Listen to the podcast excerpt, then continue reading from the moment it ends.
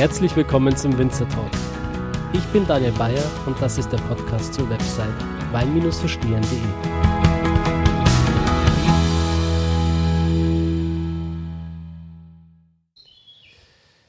Hallo meine Lieben, meine Südtirol-Reise geht weiter und ich bin wirklich froh und dankbar, heute bei einem der absoluten Top-Winzer ähm, in Südtirol zu sein und zwar beim Weingut Alois ähm, Lageda. Und äh, ich begrüße dich ganz herzlich hier im Winzer Talk. Hallo Clemens. Ja, hallo, danke dir. Ähm, wir sitzen hier gerade im absoluten Dschungel, will ich schon fast sagen, ist absolut grün hier mit, einer tollen Energie. Ähm, wo genau sind wir denn hier? Also wir sind jetzt da in Margreit, also ganz im Süden ähm, in Südtirol, wo unser Weingut steht. Und wir haben hier sozusagen zwei Ansitze. Einmal Löwengang, wo die ganze Produktion ist. Einmal Hirschbrunn, wo wir uns gerade getroffen haben und wo sozusagen das Paradise, also unser Restaurant, unsere Weinschenk ist und die ganze Landwirtschaft eigentlich auch da ist. Und hier im Hintergrund dieses Ansitzes gibt es einen Park und da sitzen wir gerade. Zwischen den Bäumen, zwischen den Sträuchern. Mhm und genießen das Vögelgezwitscher. Ja, absolut schön hier, traumhaft. Ähm, ist alles so grün und man hat wirklich das Gefühl, dass ja alles sehr, sehr lebendig ist. Spiegelt sich wahrscheinlich auch im Weingarten wieder. Hoffentlich. ähm, vielleicht wärst du kurz so nett und stellst dich mal vor für die Leute, die dich noch nicht kennen. Gerne, ja. Also mein Name ist Alois Clemens Lageda, bin aus Südtirol, bin jetzt seit 2015 im Weingut. Wir haben Familienweingut hm, jetzt in fünfter und sechster Generation. Und ja, wie gesagt, 2015 bin ich eingetreten. Davor war ich eigentlich so in der, in der Welt rum und habe mich ausgebildet. Ähm, anfangs eigentlich Soziologie, also gar nichts mit Wein zu tun gehabt. Wollte einfach nochmal auch etwas anderes sehen. Ähm, bin dann aber nach Geisenheim in, für ein Jahr und habe dort etwas so ein bisschen die Wein, Baufächer absolviert. Bin dann anschließend nach Dijon ins Burgund, um dort die ganzen Önologiefächer zu absolvieren. Habe dort aber dann nach einem Semester mein Studium abgebrochen, weil es mir ja vielleicht zu theoretisch war, zu viel im Labor. Und habe dann begonnen, für ein Weingut dort zu arbeiten in Burgund. Bin dann noch nach New York und dann Luxemburg und habe dort weiter, weitere Erfahrungen gesammelt und bin dann eben 2015 eingestiegen. Mhm. Und genau, jetzt arbeite ich eigentlich mein Gut und versuche, und wir versuchen so, ja, eigentlich unsere Ideen, unsere Philosophien eigentlich zu verwirklichen hier. Wo, woher kam das Interesse für die Soziologie? Das war eigentlich recht äh, spontan oder unüberlegt vielleicht auch. Äh, eigentlich bin ich in die Schweiz nach Zürich und wollte Wirtschaft studieren. Ähm, nach zwei Wochen habe ich aber gesagt, habe ich meinen Vater angerufen und gesagt, nee, also das wird nichts. Ähm, vielleicht kann ich mir vorstellen, mal das Weingut zu führen, aber nicht mit einem Wirtschaftsstudium in Zürich. Das war mir dann doch zu, ja, ich weiß nicht, was es da war, aber es ging eigentlich nur ums Geld, nur ums, äh, das hat mich nicht interessiert. Und es gab da so zwei Wochen Zeit, da konnte man sich eigentlich noch umschreiben, oder drei Wochen, weiß ich jetzt nicht mehr. Und so ein, zwei Tage davor, vor dieser Frist, habe ich so die ganzen weiteren Fächer an der Uni Zürich durchforscht im Internet, was es da noch so gab. Und dann gab es da Soziologie und ich hatte keine Ahnung, was Soziologie damals war. Aber es stand irgendwie Philosophie der Gesellschaft und das hat mir, mir irgendwie gefallen, zugesagt. Und ähm, habe mich dann dafür entschieden und bin dann so reingerutscht eigentlich. Unbe also unüberlegt, wie gesagt. Aber hat mir dann wirklich sehr, sehr gut gefallen und habe dann drei Jahre dort studiert, einen Bachelor gemacht und auch erfolgreich abgeschlossen. Ja. Was war so dein größtes Learning in dem Studium? Mein größtes in Soziologie. Mhm. Ähm, vielleicht das größte Learning kam danach. Ähm, ich saß dann mit meinem Vater mal zusammen und da ging es darum, eben will ich einsteigen oder nicht ins Unternehmen. Und klar, ich meine, viele sagen, auch meine, auch meine Großmutter oder andere jetzt, die haben schon immer gesagt, ja, was tust du denn mit Soziologie, wenn du, wenn du ein Weingut führen willst, nicht ähm, einmal entweder du studierst Wirtschaft oder du machst was mit Wein, aber Soziologie völlig, völlig fehl am Platz. Und dann hat aber kurz bevor ich eingestiegen bin, mein Vater gesagt, ja, das Beste, was du machen konntest, war eben Soziologie zu studieren, weil Wirtschaft kannst du eigentlich dann auch überall lernen und ist eigentlich relativ ähnlich, äh, überall auf der ganzen Welt und da kommt, kommt man dann auch rein. Ähm, aber es geht halt dennoch bei Soziologie um die Gesellschaft und die Interaktionen und wie Menschen miteinander zu tun haben. Und eigentlich geht es in Weingut ähm, eigentlich auch darum. Es geht um das Thema Führen, es geht um das Thema Menschen, es geht um Mitarbeiter und äh, vielleicht in, in, in einem Weingut noch mal komplexer wie in einem, in einem anderen Unternehmen, weil du in einem Weingut eigentlich die ganze Wertschöpfungskette überblickst, nicht? Von der Produktion über Handel bis zum Kunden hin, eigentlich bis zum Restaurant, bis zur Weinschenke eigentlich, nicht? Und du musst eigentlich diese, diese Bereiche miteinander verbinden und das heißt eigentlich nur, du musst die Menschen miteinander verbinden. Und von, wenn man es so betrachtet, hat eigentlich wieder die Soziologie einen riesen Vorteil gebracht. Und das war eigentlich das, das Spannendste oder dieses Learning, dieser Aha-Effekt, der mhm. danach eigentlich kam. Was unterscheidet dein Führungsstil von anderen, sage ich mal, normalen äh, Weingütern? Also da müsste man jetzt die Kollegen und Mitarbeiter fragen. ähm, ich weiß es nicht, aber ich glaube schon, also wir haben uns die letzten Jahre schon sehr stark mit, ja, vielleicht das Unwort des Jahres horizontaler Führung beschäftigt. Ähm, wir hatten sicherlich etwas einen vertikaleren Stil, war, glaube ich, selbstverständlich, also hat jetzt nichts mit Unternehmen zu tun, aber früher hat man nun mal vertikaler geführt. Ähm, zwar auch schon delegiert, aber das letzte Wort hatte man doch, ähm, hatte dann doch der Chef. Und ich glaube, heute ist es eher so, jetzt nicht nur bei uns, sondern generell, es sieht man auch, wenn man mit Menschen zusammenarbeitet, ähm, die wollen schon mehr in Verantwortung kommen eigentlich und auch mehr Mitsprache haben. Und ich glaube, es ist auch mittlerweile richtig, weil jetzt zum Beispiel, es hat jetzt nicht unbedingt mit Größe zu tun, aber ich glaube einfach jetzt zum Beispiel der Mitarbeiter, der direkt operativ am Ort ist, der hat natürlich auch noch mal einen ganz anderen Blick auf die ganze Sache. Ich vielleicht habe den besseren Gesamtüberblick, aber der Mitarbeiter kann mir dennoch einen Einblick ins Detail geben, das ich vielleicht weniger kenne. Und es geht für mich, es ist für mich schon wichtig, dieses, diesen Einblick eben in Erfahrung zu bringen und auch eben da schon auch die Verantwortung zum Teil auch nicht unbedingt abgeben, aber ähm, ja, diese, die, die, die, die, den Blickwinkel einfach zu hören mhm. und auch dann mitentscheiden zu lassen, nicht?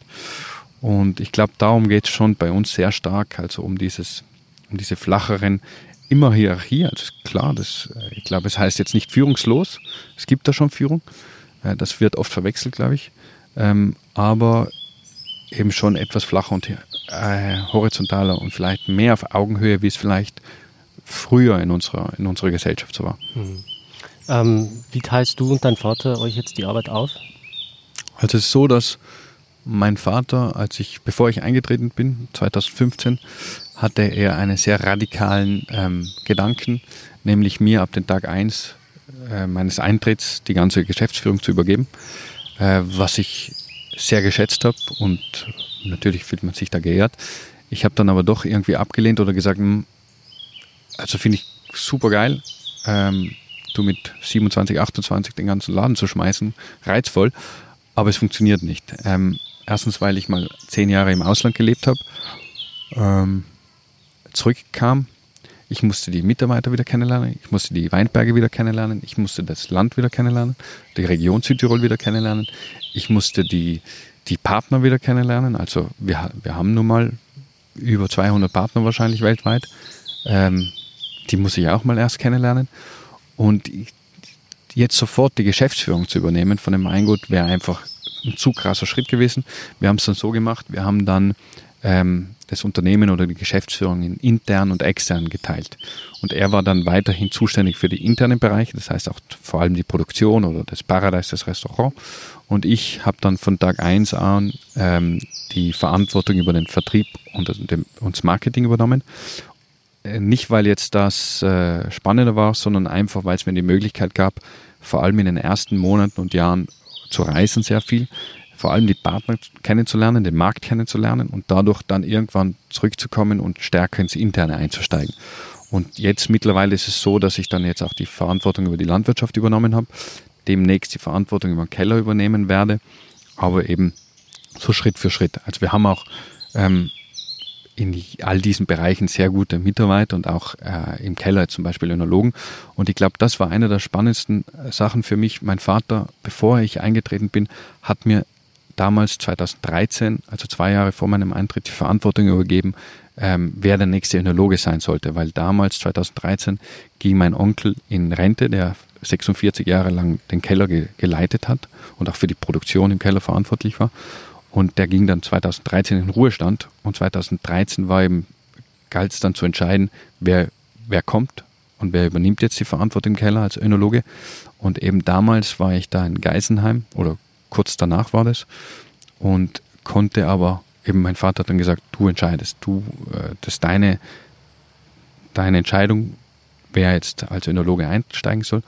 Und das war natürlich sehr hilfreich, weil ich konnte dann schon den Georg und den Jo damals schon ins Team bringen. Und bevor ich eingetreten bin, wusste ich eigentlich schon, war ich eigentlich schon sehr nah dran, hatte sehr ähnliche Visionen auch mit Georg und mit äh, Jo. Und ähm, das hat mir natürlich den Einstieg dann sehr, sehr stark erleichtert. Was waren das so für Visionen? Ähm, ich glaube, sicherlich, wie wir, ähm, meine, die teile ich auch mit meinem Vater.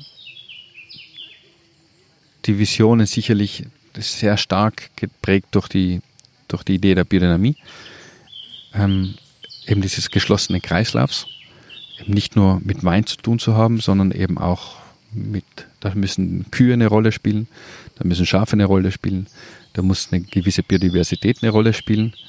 Ähm, es ging auch um die Stilistik der Weine. Ich glaube, ich würde sagen, auch mit meinem Onkel waren die Stilistik der Weine schon sehr stark geprägt durch Frische, durch Präzision. Wir haben nie Fruchtbomben ähm, produziert oder gemacht. Das hat uns eigentlich nie interessiert.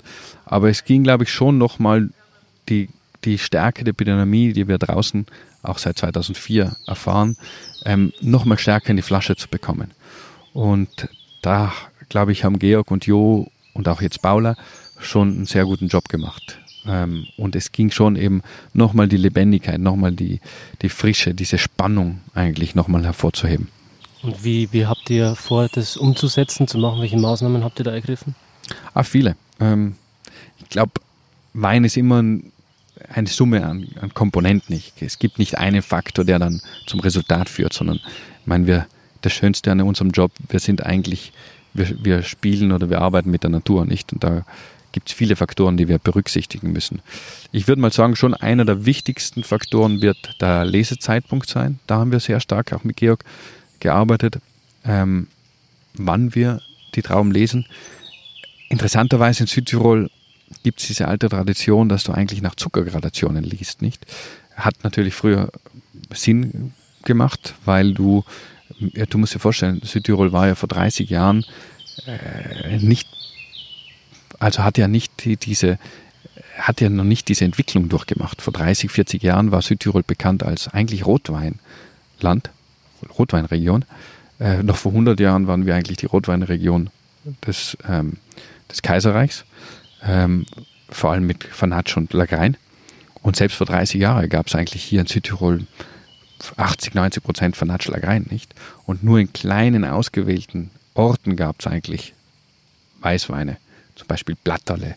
Aber zum Teil, zum Teil in gewissen Orten gab es dann schon mal Chardonnay oder, oder, Pinot, oder Grauburgunder oder Weißburgunder. Aber das war eigentlich noch eine Nische, nicht? Und, und damals natürlich, Fanatsch hatte, hatte der Bauer oder hatte man natürlich Mengen produziert. Also da hingen ja Tonnen an, an so einer Rebe, an so einem Rebstock, nicht? Und damals macht es natürlich Sinn, den Bauern nach Zuckergradation auszubezahlen, denn je höher der Zucker war, desto besser auch die Qualität. Das heißt natürlich, das war ein, hm, das war ein Merkmal oder ein, ein, ein Parameter. Indikator. Indikator, ja, danke dir, dass der Bauer Trauben runtergeschnitten hat, nicht? Und natürlich hat sich jetzt aber erstens mal die Stilistik geändert. Die Südtirol ist von einem Mengen, also von Quantität zu Qualität gesprungen vor 30 Jahren und hat natürlich automatisch schon, führte das zu einer Reduktion der, der Mengen. Aber vor allem hat sich auch das Klima geändert. Und vor allem das Klima ähm, macht es heute eigentlich nicht mehr notwendig, auf die Zucker zu schauen, auf die Zuckergradation zu blicken, weil die bekommen wir sowieso. Also Reife ist bei uns kein Problem mehr im Vergleich zu vor 30, 40 Jahren. Bei uns ist eher die Schwierigkeit, die Herausforderung mittlerweile in Südtirol, wie können wir denn die Frische, die, die Säure, den, den tiefen pH eigentlich halten, nicht? Und das ist eine Herausforderung jedes Jahr. Und ich glaube, genau diese, diese, dieser Wechsel ähm, hatte einen riesen Einfluss auf den Lesezeitpunkt und dass wir eben nicht mehr nach Zucker und auch nicht nach Frische lesen, sondern eigentlich viel mehr nach Knackigkeit. Es gibt so diesen Moment, da, da, da spricht eigentlich Georg auch immer sehr gut darüber, äh, oder hat einen guten Vergleich. Es gibt diesen Moment, wo er äh, kann sich fast so wie einen Salat vorstellen. Nicht? Man erntet einen knackigen, frischen Salat, gibt den drei Tage in den Kühlschrank und dann ist diese Knackigkeit, Knackigkeit eigentlich weg, diese Frische. Und so ähnlich müssen wir uns eigentlich bei einem bei der Traube sehen. Es gibt diesen Moment, wo die Traube am Stock, am Rebstock so richtig diesen Peak, diesen Höhepunkt an Frische, an Knackigkeit hat. Und genau darum geht es, diesen, diesen Zeitpunkt zu finden, dann zu lesen. Und klar, wir messen schon auch Zucker und wir messen auch Säure, aber relevant ist für uns eigentlich wirklich dieser Zeitpunkt, rauszugehen, probieren und diese Knackigkeit zu finden, nicht? Und dann zu lesen. Und das hat natürlich schon auch bei unseren Winzern, wir arbeiten auch sehr viel mit Winzern, wir haben zwar unsere eigenen Weinberge, aber auch unsere Winzerpartner, mit denen wir arbeiten.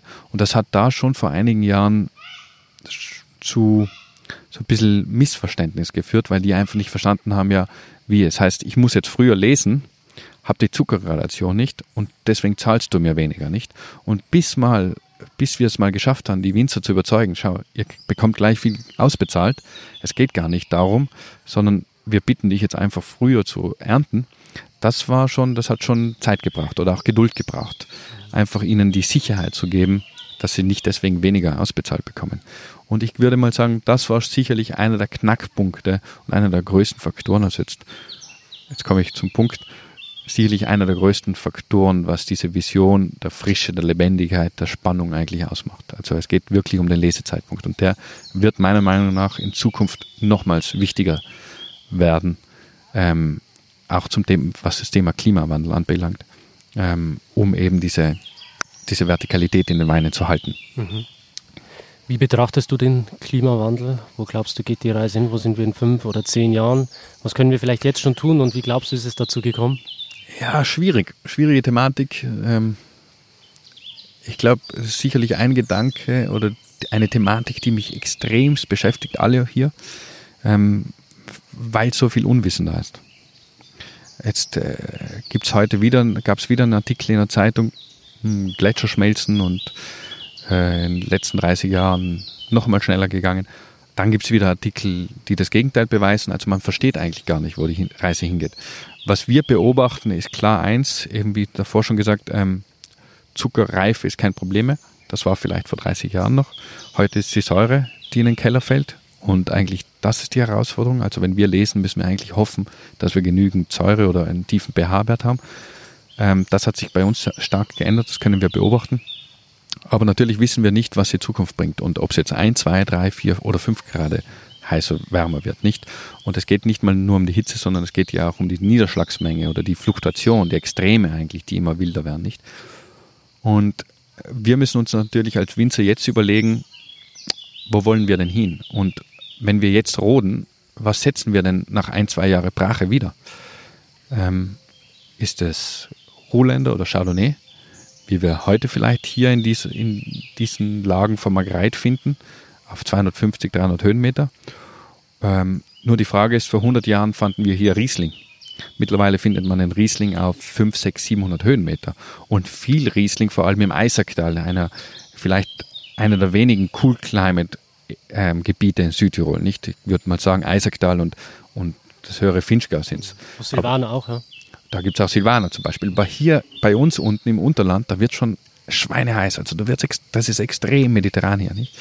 Und vor 100 Jahren hatten wir aber Riesling hier. Und den hat es auch schon in die Höhe getrieben, nicht? Und jetzt haben wir halt vielleicht Grauburgunder, also Ruhländer oder, oder Chardonnay hier, nicht? Aber was passiert in Zukunft? Und ich glaube, wir müssen uns da schon mit anderen Rebsorten beschäftigen. Deswegen bin ich auch kein Freund davon, dass wir jetzt sagen, ähm, es gibt diese Richtung, auch was Thema Marketing anbelangt, Südtirol muss ganz klar für Rebsorten stehen oder gewisse Rebsorten müssen für Südtirol stehen. Das heißt, wenn der Kunde Südtirol trinkt, dann soll er an Rebsorten denken, so wie er es in Burgund tut und so wie er es in Piemont tut, nicht? Das ist ja wunderschön, äh, weil es einfach ist, nicht einfach zu kommunizieren. Burgund, jeder denkt an Chardonnay oder Pinot Noir. Es gibt da ein bisschen Gamay, es gibt da vielleicht ein bisschen Aligoté, aber nicht der Rede wert eigentlich, nicht? Ähm, oder Piemont das Gleiche, Toskana ähnlich, nicht? Aber ich glaube einfach, wenn wir es mit dem Klimawandel zu tun haben, dann können wir uns jetzt als Südtirol nicht als Pinot Bianco oder als Weißburgunder oder als das ist das Gleiche, aber äh, als Weißburgunder oder als Sauvignon-Land oder als Pinot Noir-Land hervorheben, weil in 20, 30 Jahren wird die Sache wieder vielleicht anders sein. Und wenn wir jetzt sozusagen uns auf Rebsorten spezialisieren, die jetzt vielleicht Erfolg bringen am Markt und die Nachfolge generieren, wird die Sache aber bis in 20 Jahren, bis wir mal so weit sind, dass Rebsorten oder dass Südtirol für Rebsorten steht, wird es vielleicht in 20 Jahren, 30 Jahren schon gar nicht mehr möglich sein, diese Rebsorten zu pflanzen, nicht? Und deswegen ähm, ist es auch für uns so wichtig, aus den Versuchen, die mein Vater vor 30 Jahren gemacht hat, hat sich damals mit den ersten Analysen über Klimawandel beschäftigt. Und wir haben dann sukzessive mit Rebsorten gespielt, die für diese Region eher untypisch waren. Viognier oder Tanat. Äh, ich darf es jetzt leider alle nicht nennen. Oder einige davon nicht. Auf jeden Fall waren es Rebsorten aus dem Süden Frankreichs oder aus dem Süden Europas zum Teil. Rebsorten, die eben wärmeres Klima gewohnt waren und zum anderen Rebsorten, die für hohe, hohe Säurewerte bekannt waren. Nicht? Und er hat die hier vor 30, 40, ja, 30, 40 Jahren gesetzt, um einfach zu sehen, was passiert denn mit diesen Rebsorten nicht. Und hochspannend, weil wir jetzt einfach auf Erfahrungen ähm, zurückblicken können, wo wir, keine Ahnung, 30 Jahre alt die Viognier pflanzen oder 30 Jahre alt Tanat haben hier im Weinberg und einfach schon verstehen können, wie wären denn die und was passiert mit denen, vor allem auch im Keller, nicht?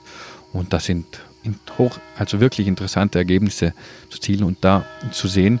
Und da kann man vielleicht schon einen Rückschluss, Rückschluss ziehen, wie wird es denn hier jetzt in Zukunft weitergehen. Mhm. Also vielleicht braucht Südtirol, klar, wir können mit der Höhe spielen.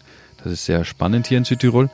Nur, ich sehe es jetzt nicht nur positiv hinaufzugehen, weil, ich meine, du kennst, du bist jetzt auch da durchgefahren, du kennst das Eisacktal, äh, wo du ja gerade herkommst. Ähm, vor 30, 40 Jahren gab es nirgends oder selten, in seltensten Fällen Weinberge nicht. Mittlerweile ist alles, man muss ja leider schon fast sagen, da werde werd ich jetzt viel Kritik bekommen, aber eigentlich zugepflastert mit Monokulturen, mit Weinberge nicht. Oder auf der einen Seite hier im Unterland sind es auf der einen Seite die, die, die Apfelbäume und auf der Seite sind es halt die Weinberge. Schaut ja alles nett aus, alles grün, alles Pflanzen, aber dennoch ist halt nur eine Kultur in den, in den Weinbergen sozusagen nicht. Und ich glaube schon, eine einen, eine gesunde Landwirtschaft braucht immer eine gewisse Diversität, eine Biodiversität, damit sie überhaupt überlebensfähig sind. Und das heißt dann nachhaltig, glaube ich nicht. Und man muss sich schon fragen, wollen wir denn wirklich diese Monokulturen auch in der Höhe, wo sie vielleicht noch nicht hingehören oder wo sie noch nicht sind und vorgestoßen sind? Und wie verändert sich denn da die Landwirtschaft, wenn du plötzlich da auf 1000, 1500 Höhenmeter Normalerweise würdest du jetzt mitten in der Natur stehen oder auf schönen Weiden und plötzlich hast du da Kirschen, Äpfel und Weinberge da drumherum, nicht? Das ist schon die Frage, wie willst du denn als Mensch überhaupt eingreifen, nicht? Und das ist interessant, aber sollte nicht die einzige Möglichkeit sein, mit dem Klimawandel zu spielen. Und da gibt es dann eben auch Möglichkeiten wie andere Rebsorten. Und die müssen wir schon jetzt schon, da müssen wir jetzt schon Erfahrungen sammeln und mit denen auch in der Praxis forschen. Mhm. Wenn, wenn du dich jetzt so ein bisschen rauszoomst, wir sind jetzt straight mit dem Fokus, mit der Brille auf Südtirol, aber ja. wenn du dich jetzt vielleicht nochmal so ein bisschen rauszoomst, ein bisschen rausbeamst und die Welt vielleicht nochmal ähm, mit einer gewissen Distanz betrachtest, was denkst du, kann jeder Einzelne vielleicht auch tun, um dem Klimawandel nochmal zu begegnen? Also jetzt nicht mit Weinbau, sondern generell. Mhm. Also geht es jetzt um Plastiktüten. Oder so meinst du jetzt? Ja, zum Beispiel. Was, was dir in den Sinn kommt. Ähm, es ist ja nicht jeder ein Winzer, der hier zuhört, aber vielleicht. Ja, klar. Ähm, aber da, da eine, eine schwierige Frage. Ich glaube, da. Ich weiß jetzt nicht, ob es jetzt richtig wäre, dass ich jetzt meinen Senf dazugebe, weil ich ähm, vielleicht zu wenig fundiertes Wissen da habe. Klar, man redet schlecht vom Plastik, man redet äh, schlecht vom Autofahren. Ähm, ich weiß jetzt nicht, ob ich da ich habe gar nicht so eine extreme Meinung dazu. Also ich habe gar nicht, ich bin jetzt auch nicht bekannt als, als äh, missionarisch da irgendwie vorzugehen, nicht. Deswegen, ich könnte jetzt nicht sagen, einen Appell da machen, verwende keine Plastiktüten mehr. Ähm, das würde mir jetzt gegen den Strich gehen. Ich glaube, klar, ich meine, es liegt auf der Hand. Ähm, Fleischkonsum ist sicherlich hinter, muss man sicher hinterfragen. Also in dem, in der Art und Weise. Äh, hat nun mal äh, negative Folgen. Ich klar, Steak, ich weiß nicht, ich bin Vegetarier, aber hat natürlich was Gutes oder ist sicherlich was Gutes. Aber man muss schon, ich glaube, man muss sich schon hinterfragen, wie man Fleisch isst. Nicht, dass man Fleisch isst. Ich glaube, ist auch richtig, dass man von mir aus ein, zweimal die Woche Fleisch essen kann. Aber nur die Häufigkeit ist, kann man schon hinterfragen. Weil eben Thema Regenwald, Thema Soja, Thema Transporte, Soja hierher, bla bla bla, hat natürlich negative Effekte auf den Klimawandel. Äh, Plastik wahrscheinlich auch. Hat wahrscheinlich mit mehr, zu, mit mehr Verschmutzung zu tun und mehr Verschmutzung, CO2-Bindung und so weiter und so fort. Aber da kenne ich mich jetzt auch zu wenig aus. Mhm. Deswegen ähm, wäre es jetzt, glaube ich, fatal, wenn ich jetzt da irgendwie einen Appell gegen irgendwas machen würde. Äh, fahrt Elektroautos, aber da kann man auch, da kann man auch wieder fragen, ja gut, Batterie hin oder her, äh, Entsorgung, Batterie, äh, äh Strom wird über auch noch Atom, gibt es auch noch Atomstrom. Was ist, ist jetzt Atomstrom besser, Kohle besser? Äh, sind überall die Windräder besser? Windräder gibt es wieder Vögel tot und so weiter und so fort. Also ich bin da, glaube ich, schon zwar drin, aber eher über die Medien. Mhm. Und jetzt nicht, dass ich jetzt eine wirklich fundierte Meinung habe, ist jetzt besser ein Atomstrom oder ist jetzt besser ein Windrad? Weil beides hat wahrscheinlich negative Konsequenzen in irgendeiner Weise oder man kann immer das Haar in der Suppe finden. Steigen wir vielleicht nochmal in das Thema Bio, Biodynamie ein. Ähm, beim biologischen Anbau ist es ja so, dass zum Beispiel auch äh, Schwermetalle wie Kupfer zugelassen sind. Aber was ist deine Meinung zum Kupfer? Ja, Kupfer ist sicherlich problematisch. Ähm, klar, wir dürfen Kupfer verwenden, ist zwar reduziert, aber es ist jetzt nicht die, die Lösung, gebe ich schon zu. Ähm, also ich möchte es auch gar nicht schönreden. Wir haben Kupfer in den Böden, also weltweit, nicht jetzt wir alles jeder, haben wir sicher auch, aber ich würde jetzt mal behaupten, generell die Landwirtschaft. Das liegt jetzt vielleicht nicht daran, dass wir jetzt drei Kilo Kupfer ausbringen, sondern das liegt vielleicht daran, dass wir halt vor 20, 30 Jahren 20, 25, 30 Kilo ausgebracht haben, nicht? Und Kupfer lässt sich nun mal nicht auswaschen, also das bleibt. Und natürlich wäre es schön, wenn wir von heute auf morgen tack, äh, auf Kupfer verzichten können, aber leider gibt es da noch keine, keine Alternative. Es gibt zwar Produkte, die die Kupfermengen reduzieren lassen, und das sind sicherlich spannende Produkte, wenn sie was nutzen. Und da haben wir auch einige Versuche gemacht, aber leider schaffen wir es auch noch nicht ganz auf Kupfer zu verzichten. Also ich sehe das jetzt nicht, also ich würde mal behaupten, ich, ich ziehe dennoch Kupfer vor, als jetzt Herbizide oder andere Pestizide oder was weiß ich was zu spritzen. Ähm, sage aber nicht, dass das jetzt das Gelbe vom Ei ist. Mhm. Ähm, ich, mir kommt gerade ein Winzer in den Sinn, äh, in Frauenkirchen, Matum, der spritzt zum Beispiel mit Tee. Ja, nur Tee ist, ein, ist keine Alternative. Es lässt zwar Kupfer vielleicht reduzieren, aber jetzt ganz auf Kupfer verzichten kannst du mit Tees nicht. Da muss man sich die Frage stellen, oder muss ich dir die Frage stellen, was hat denn der für Rebsorten? Ähm, also wenn er Biwis hat, kann ich es verstehen. Hm, da kommt er mal aus. Na, der macht klassisch eigentlich viel mit St. Laurent. Schon? Seine, seine Leitrebsorte eigentlich, ja. Okay. Also ich weiß jetzt nicht, wie St. Laurent auf Kupfer oder Peronospora oder, oder reagiert. Da kenne ich mich jetzt mit St. Laurent zu wenig aus. Ähm, aber ich kann es verstehen, dass man mit so Biwi-Sorten zum Beispiel sehr stark ist ein, sicherlich ein Schritt in die richtige Richtung. Also, keine Ahnung, da gibt es ja Bronner oder Souvenir Gris. Habt ihr da schon Versuche gemacht mit so Biwis? Wir haben dieses Jahr einen, äh, das erste Mal, äh, wir haben einen Winzerpartner, der Souvenir Gris hat. Und äh, ich muss schon zugeben, ich war da immer sehr skeptisch gegenüber Biwi-Sorten. Ich glaube auch nicht, dass die jetzt in 50 Jahren noch resistent sind. Muss man halt wieder dran arbeiten. Hm, ich war auch kritisch gegenüber deren Eigenschaften, weil Solaris ist zum Beispiel eine dieser Biwi-Sorten und die wächst auf 1300 Höhenmeter, kann die wachsen, äh, hat aber dennoch einen Alkoholgehalt von 15, 16 Grad, also äh, genau das Gegenteil, was ich eigentlich in den Weinen oder was wir in den Weinen suchen.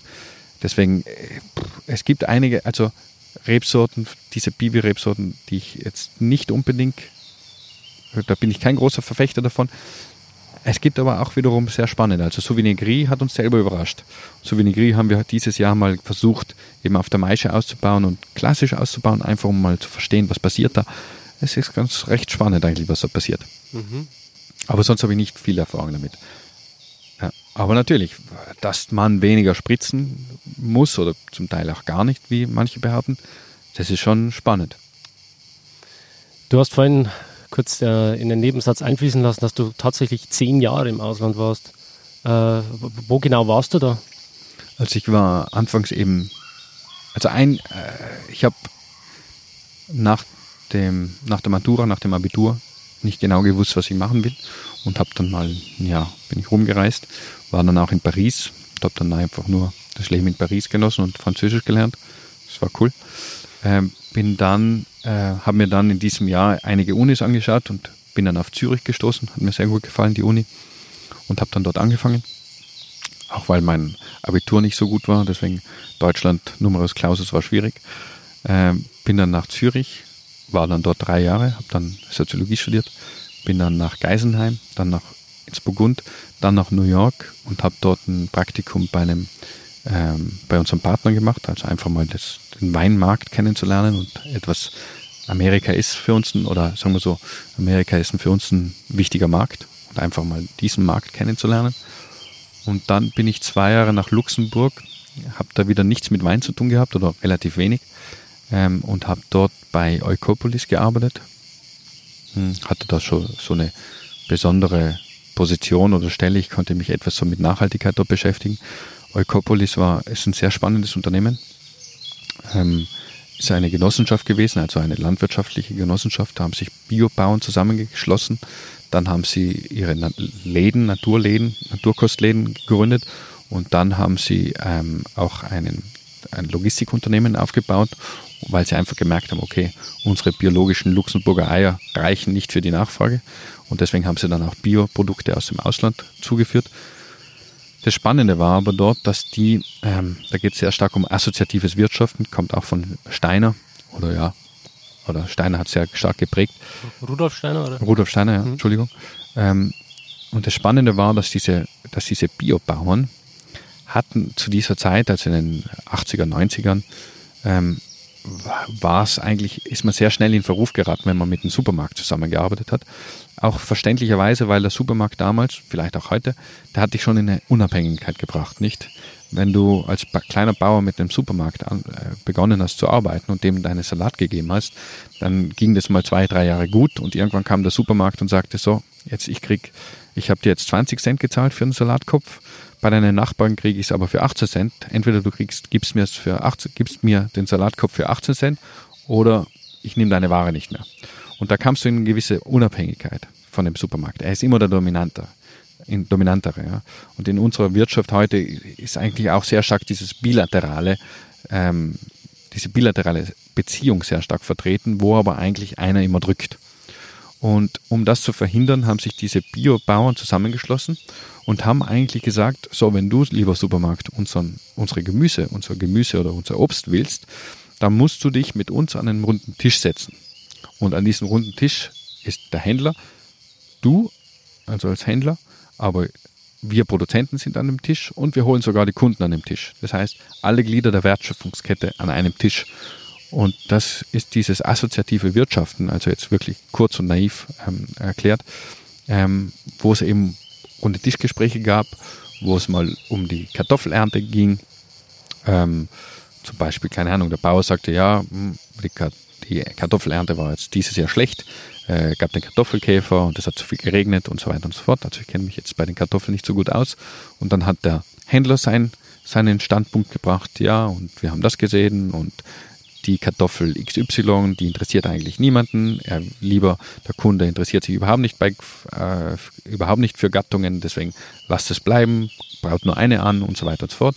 Und dann hat der Kunde sein seinen Standpunkt eingebracht und hat dann gesagt, ja, und wir Kunden, was weiß ich was, ähm, wollen lieber lila Säcke als blaue Säcke und so weiter. Also jetzt nur wirklich ähm, naiv erklärt. Äh, aber das Spannende war an diesem runden Tisch, es gab ein Bewusstsein füreinander. Und es hat diese bilaterale Beziehung etwas ähm, zerbrochen. Und es war nicht mehr der Supermarkt der Dominante, sondern eben alle Glieder waren da wurden da berücksichtigt. Und das hat mich schon, das hat mir sehr stark imponiert und eigentlich das, dieses assoziative Wirtschaften wollte ich lernen. Und das schwebt mir jetzt schon noch vor, hier irgendwann in die Weinbranche einzubringen, weil ich sehr spannend fände, wenn wir unsere Winzerpartner haben, Wir natürlich, wir veredeln, okay. Ähm, aber dann gibt es halt auch die Partner am, am Markt zum Beispiel in London oder, oder in Amerika oder in Deutschland zum Beispiel. Und es wäre schon spannend, wenn man da mal, und wir haben schon die ersten Versuche gehabt, oder ja, wenn man da mal eben diese Glieder, diese drei Partner eigentlich oder diese drei Glieder äh, an einem Tisch bringt, um einfach mal wieder das Bewusstsein reinzubringen, nicht? Mhm. Also diesen ganzheitlichen, holistischen Gedanken dann wieder. Mhm. Damit der Produzent auch etwas besser den Markt versteht und der Markt auch etwas besser den Produzenten versteht. Mhm. Und wie kam dann für dich damals der Impuls, nach zwei Jahren wieder weiterzuziehen? Ähm, nach zwei Jahren war einfach so die Überlegung, so was mache ich jetzt? Ähm, und ich glaube, damals habe ich sehr stark gespürt, so jetzt, jetzt ist der Zeitpunkt gekommen, jetzt will ich eigentlich ins Unternehmen einsteigen. Mein Vater oder auch, auch ähm, damals der Verantwortliche für den Vertrieb, Urs Vetter, haben natürlich sehr stark ähm, mir nahegelegt, dass es ja eigentlich noch eine spannende, ein spannenderes, spannenderes weiteres Land äh, im, in der Ferne gäbe, nämlich China. Da hm. entwickelt sich viel und ich sollte noch, noch nach China gehen. Und das hat mir, hätte mir schon auch zugesagt und das hat mich auch interessiert. Aber ich habe einfach gespürt, ähm, Georg und Jo waren ja schon da, zwei Jahre. Und da ging es irgendwie ab. Irgendwie hat man schon gemerkt, okay, jetzt ist der richtige Zeitpunkt. Jetzt passiert viel im Weingut. Jetzt gibt es so diesen, diesen Generationenwechsel, den es eigentlich schon vor mir gab. Äh, eben Thema horizontale Führung, einfach neue Inputs auch, die reinkamen, nicht? Thema Biodynamie und äh, das eigentlich auch schon davor da war, nicht? Mein Vater hat ja damit damals schon 2004 damit begonnen oder die ersten Versuche schon in den 90er Jahren. Aber man merkt irgendwie, so jetzt, jetzt gibt's, jetzt gibt's einen anderen Rhythmus irgendwie. Und da es einfach zwei Freunde waren und äh, zwei wichtige Menschen für mich auch waren und auch sind, habe ich einfach gemerkt, okay, jetzt ist der richtige Zeitpunkt, einfach heimzukommen. Und bin dann eben 2015 eingestiegen. Mhm. Du hast vorhin mal kurz den Namen Steiner erwähnt, also Rudolf Steiner. Vielleicht kannst du die Zuhörer mal kurz abholen, äh, wer das war und ähm, welche Theorie er verfolgte und äh, was davon ihr für euch ähm, adaptiert habt.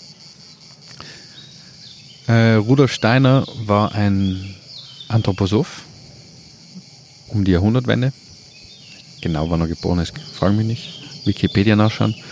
Ähm, so 1880, 1925 wird wahrscheinlich seine, seine Haupttätigkeit gewesen sein. Und er hat sehr, sehr viel erzählt wirklich erzählt, weil wenig eigentlich selber von ihm ähm, geschrieben wurde. Er hat sehr viele Vorträge gehalten zu Thema Gesundheit, zu Thema Mensch, zu Thema Biodynamie, zu Thema Landwirtschaft, zu Thema Wirtschaft, Pädagogik. Ähm, ja, hat auch sehr stark die Homöopathie geprägt, würde ich jetzt mal sagen, oder? Ja. Es geht eigentlich um die Anthroposophie, wie der Name schon sagt, auch der Mensch eigentlich als Mittler. Und es geht schon auch um dieses Holistische. Also es geht jetzt nicht um eine Alternative, sondern etwas um Ergänzendes eigentlich. Äh, auch seine Aussagen zur Homöopathie waren jetzt nie, die Homöopathie soll die Schulmedizin ersetzen, sondern es ging eigentlich eher darum, um dieses Erweiterungsmotiv, ergänzende Motiv, nicht? Also du musst schon mal ein guter Mediziner sein, aber dann kannst du einfach auf gewisse Sachen von einem anderen Blickwinkel schauen, nicht? Ähm, genau das gleiche wie auch bei der Biodynamie in der Landwirtschaft nicht. Du kannst natürlich sehr schulmedizinisch da reingehen, beziehungsweise mit gewissen Wirkstoffen, aber du kannst, dann ist es halt meistens eine Symptombekämpfung. Den Ursprung oder das Problem musst du dir vielleicht auch mal von einem anderen Blickwinkel betrachten, nicht? Und er hat diese Art und Weise eigentlich sehr stark geprägt und, und auch da wiederum in der Landwirtschaft, in der anthroposophischen Landwirtschaft oder in der Biodynamie ist halt auch wiederum der Mensch als Mittler zwischen auch den kosmischen Kräften und die haben einen Einfluss, ganz banal, die Sonne ist auch eine kosmische Kraft, nicht? Die hat einen Einfluss auf die Rebe oder auf uns und eben irdische Kräfte nicht. Und er, der Mensch sozusagen versucht eben auch irgendwie diese Balance da reinzubekommen, nicht in, der, in seiner Landwirtschaft. Und er hat damals, wenn wir jetzt stärker in die Epidemie eintreten, ähm, schon darauf aufmerksam gemacht, wir müssten aufpassen mit der Industrialisierung der Landwirtschaft, äh, die führt natürlich auch zu einer Spezialisierung. Und es ist schon ein kleiner Unterschied oder eigentlich ein großer Unterschied, ob wir jetzt einen Nagel oder irgendwas Labelloses industrialisieren, was ja auch sehr viele Vorteile bringt, oder eben ob es jetzt was Lebendiges wie die Natur ist. Und er hat damals eben schon darauf aufmerksam gemacht, wir müssen aufpassen, wie weit wir da gehen, ähm, weil wir dadurch natürlich dann Monokulturen schaffen. Und ein guter Bauer damals war einfach jemand, der auch eine gewisse Biodiversität aufgebaut hatte, weil er wusste, dass er eigentlich nur mit der Diversität eine gewisse Fruchtbarkeit aufrechterhalten kann. Nicht? Und ich glaube, die Fruchtbarkeit ist nun mal der einzige Wert von dem Grund und Boden. Ähm, wir können am Papier 1000 Hektare an Grund und Boden besitzen. Wenn die nicht fruchtbar sind, dann sind sie eigentlich wertlos. Und es geht schon darum, oder unsere Frage, die wir uns stellen müssen, ist schon, wie können wir eigentlich diese Fruchtbarkeit aufbauen, aufrechterhalten und, und weiterentwickeln, nicht? Und ich glaube, das ist nachhaltig auch, nicht? Ähm, es geht um die Landwirtschaft. Das ist eine, eigentlich eine Agrikultur, nicht? Agricultura. Ähm, und da ist ja der Begriff Kultur drin, nicht? Und die muss man, glaube ich, pflegen, voranbringen, entwickeln. Und da spielt eben schon der Mensch eine sehr, sehr wichtige Rolle, um eben da schon zu sehen, wie weit gehen wir. Und heute ist leider so, dass durch diese Industrialisierung oder Spezialisierung oder auch Ökonomisierung, können wir es auch nennen, ähm, weitestgehend eben so, ja, fast schon Monokulturen aufgebaut wurden, nicht? Und wenn man auch jetzt in Südtirol schaut, aber man kann auch über die Grenzen Südtirols rausgehen. Napa Valley, Burgund, ähm, Neuseeland. Da sprechen wir überall von spezialisierten Kulturen. Dieser Kreislauf, wie es früher war, wo ähm, ein Bauer eben die Kuh hatte, die Kuh mit dem Mist hat dann gedüngt und so weiter und so fort. Der Kreislauf wurde zerbrochen. Nicht? Wir haben heute hier in Unterland mehr Apfel- oder Weinbauern ähm, und oben in der Höhe dann irgendwann die, die Viehbauern, aber die sind getrennt voneinander, nicht? Jetzt frage ich mal in die Runde oder frage ich mal dich, ähm, was glaubst du denn, wo wir unseren Mist herbekommen. Was glaubst du denn, wie sollen wir denn unsere Weinberge düngen, wenn da weit und breit keine Kuh mehr da steht? Nicht? Und das war ja dann irgendwie selbstverständlich, dass wir da mit chemischen Dünger oder mineralischen Dünger eingreifen mussten, weil wir einfach keine andere Möglichkeit mehr hatten, nicht? Weil die Kuh irgendwann hinauf verschwunden ist, weil eben es war natürlich für den Winzer oder für den Bauer einfacher, wenn er einen Traktor hatte, ökonomisch auch lukrativer oder interessanter und wenn er da Reihen hatte, vor sich hatte und mit dem Traktor da durchfahren konnte, nicht? Weil er konnte äh, eine Länge rauf und eine Länge runterfahren oder eine Länge rauf und eine Länge runter. Wenn da plötzlich ein anderer Baum oder eine Kuh dazwischen stand, ist es natürlich blöder. Und so kam es dann irgendwann zu diesen äh, ja, spezialisierten zu dieser spezialisierten Landwirtschaft. Und Steiner hatte eben damals aufmerksam gemacht, dass wir eigentlich wieder zurück müssen oder aufpassen müssen, wie weit wir da vorwärts gehen, weil sicherlich bringt es einiges, einige Vorteile mit sich, aber eben leider auch viele Nachteile. Und es bringt nun mal eine spezialisierte Landwirtschaft, schafft nun mal eine, in einer gewissen Art und Weise schon auch eine Verarmung der Landwirtschaft und des, des Bodens nicht. Und wir müssen uns schon fragen, wenn jetzt die Fruchtbarkeit der einzige Wert ist, wie können wir denn die überhaupt aufbauen? Und mineralischer Dünger ist sicherlich nicht die Lösung dafür. Und für uns jetzt zum Beispiel als Weingut, wir haben jetzt stark begonnen, ähm, vor acht Jahren mit einem Käser, Alexander Agetle, im Finchgau, im oberen Finchgau, zusammenzuarbeiten, äh, von Engelhorn Käserei. Ähm, und mit ihm haben wir begonnen, da eigentlich diese Zusammenarbeit aufzubauen, dass er uns nach der Lese Kühe, meistens die trächtigen, oder die Jungtiere bringt. Und die, die bleiben dann ähm, bis April in unseren Weinbergen. Also die kommen nach der Lese rein im September. Die weiden dann in den Weinbergen und im April kommen die wieder hoch auf die Alm. Und dadurch haben natürlich wir beide, sowohl er als auch wir, Riesenvorteile, weil wir ähm, erstens mal das Element Tier wieder da drin haben in den Weinbergen. Das heißt, wir brechen so langsam, langsam die Monokultur auf. Wir haben wieder den eigenen Mist, den eigenen Kompost und können dadurch eigentlich auch wieder diese Fruchtbarkeit aufbauen.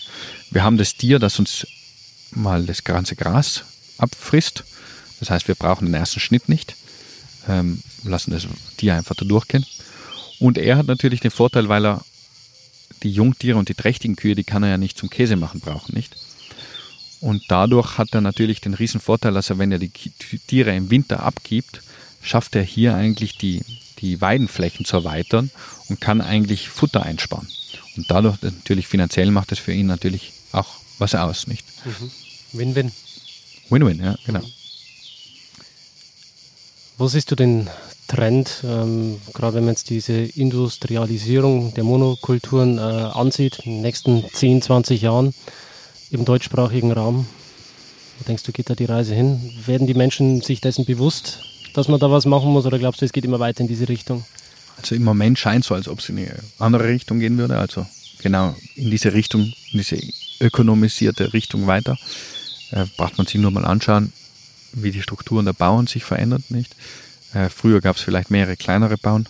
Heute gibt es eigentlich immer weniger größere Bauern. Ähm, klar, ökonomisch gedacht macht es schon Sinn, nicht? Der gute Bauer ist halt ein ökonomisch denkender Landwirt irgendwie nicht. Ähm, es gibt auch viele gute Bauern, auch große Bauern, die viel für die Fruchtbarkeit und für die Böden machen, nicht? Aber es gibt halt auch viele, die das Gegenteil machen, nicht? Und äh, ich habe schon ein bisschen Bammel, also jetzt wohin die Reise geht, weil ich sehe jetzt nicht so wirklich die, die Richtung, die eigentlich gut wäre. Nicht? Es gibt dann schon eben immer wieder so Leuchtturmbetriebe, glaube ich, die da viel dafür tun. Ähm, aber der Konsument muss sich halt auch bewusst sein, dass, dass Nahrung dann vielleicht auch teurer werden könnte, nicht? Und da ist schon die Frage, ist der Konsument auch gewillt, das zu zahlen? Hm. Nicht? Aber wenn es, ist ja klar, dass der Bauer ökonomisch denken muss, sonst überlebt er nicht. Aber eben die Frage ist, erstens mal, wie weit ähm, kommt ihm da auch der Konsument entgegen? Wie weit ist der bereit mitzutragen? Wie weit ist der Staat bereit mitzutragen, solche kleineren Strukturen zu fördern? Klein heißt nicht immer fein, aber sagen wir so nachhaltigere Strukturen zu fördern. Ich meine, für, für uns wirtschaftlich macht vielleicht die, die Zusammenarbeit mit dem Käse auch wenig Sinn, nicht? Kurzfristig gedacht. Langfristig natürlich sehr, sehr viel, weil wir wieder eine Fruchtbarkeit haben. Aber kurzfristig müsste das wahrscheinlich auch in die Bilanz mit einberechnet werden. Aber leider unsere Wirtschaft oder unsere Wirtschaft ja heute, die misst sowas nicht, nicht. Eigentlich die Fruchtbarkeit müsste eigentlich, wie gesagt, nicht die Fruchtbarkeit ist der einzige Wert. Ich kann 100 Hektare, 1000 Hektare haben, wenn sie nicht fruchtbar sind, dann sind sie nicht, nichts wert. Eigentlich müsste so ein Umdenken stattfinden, dass eigentlich sowas genau in unsere Bilanzen wieder reinkommt. Weil dann schaut die Welt vielleicht auch wieder ganz anders aus. Hm. Wie ist deine Meinung zum Glyphosat? Glyphosat? Ja, ich glaube, da kann man heutzutage nur mal eine Meinung haben. Nicht? ja, jetzt bin ich radikal, aber äh, du, äh, wenn mal die WHO das als krebserregend einstuft, da sind sicherlich einige Studien dahinter. Da kann mir Monsanto und Bayer noch so viele Gegenstudien bringen, aber ma, wahrscheinlich gehe ich schon davon aus, dass es etwas krebserregend ist, nicht? Und furchteinflößend ist einfach, dass es, äh, es ist ja nicht nur der Landwirt, der Glyphosat verwendet, sondern eigentlich heutzutage oft auch der Hobbygärten daheim. Meine, es gibt ja wahnsinnig viele Mittel als Glyphosat drinnen, da weiß man es wahrscheinlich gar nicht oder schaut man es nicht richtig auf die Etikette, die man aber zu Hause verwendet. Das oh, ist halt problematisch, nicht? Aber ich glaube schon, ich meine, ich glaube, da bewegt sich schon auch was. Ich glaube, aber Monsanto ist jetzt auch nicht der Teufel. Ich glaube, da gibt es auch viele andere Sachen, die sind auch nicht so besonders mhm. gut, nicht? Also Glyphosat. Okay, man hat halt jetzt eine, eine Auswirkung, eine negative Sache für den Menschen äh, erforschen können. Aber jetzt Insektizide sind jetzt auch nicht gut für die Welt. Nicht? Ja, ähm, wir haben jetzt noch eine, einige Weine da von dir, die wir probieren und verkosten. Äh, mit einem Blick auf die Uhr, wir sind jetzt bei 50 Minuten. Ähm, ich würde sagen, wir machen an der Stelle einen Cut. Also äh, ich würde sagen, wir teilen die Episode auf. Das ist jetzt der erste Teil. okay. Und ähm, für euch, liebe Zuhörer, heißt es, wir hören uns dann in zwei Wochen wieder, weil die Folgen immer im zweiwöchigen Rhythmus immer am Samstag erscheinen. Du willst doch nur länger in Südtirol bleiben. ich, ich, nutze jede Minute, jede Stunde, die ich hier bleiben darf. Und ja, ähm, wir hören uns beim nächsten Mal wieder. Tschüss. Ciao, bis zum nächsten Mal. Schön, dass du dabei warst. Wenn dir dieser Podcast gefallen hat, dann bewerte mich auf iTunes. Wenn du Fragen hast oder mehr Informationen zum Thema Wein suchst, dann schau auf meiner Website wein-verstehen.de vorbei. Bis zum nächsten Mal.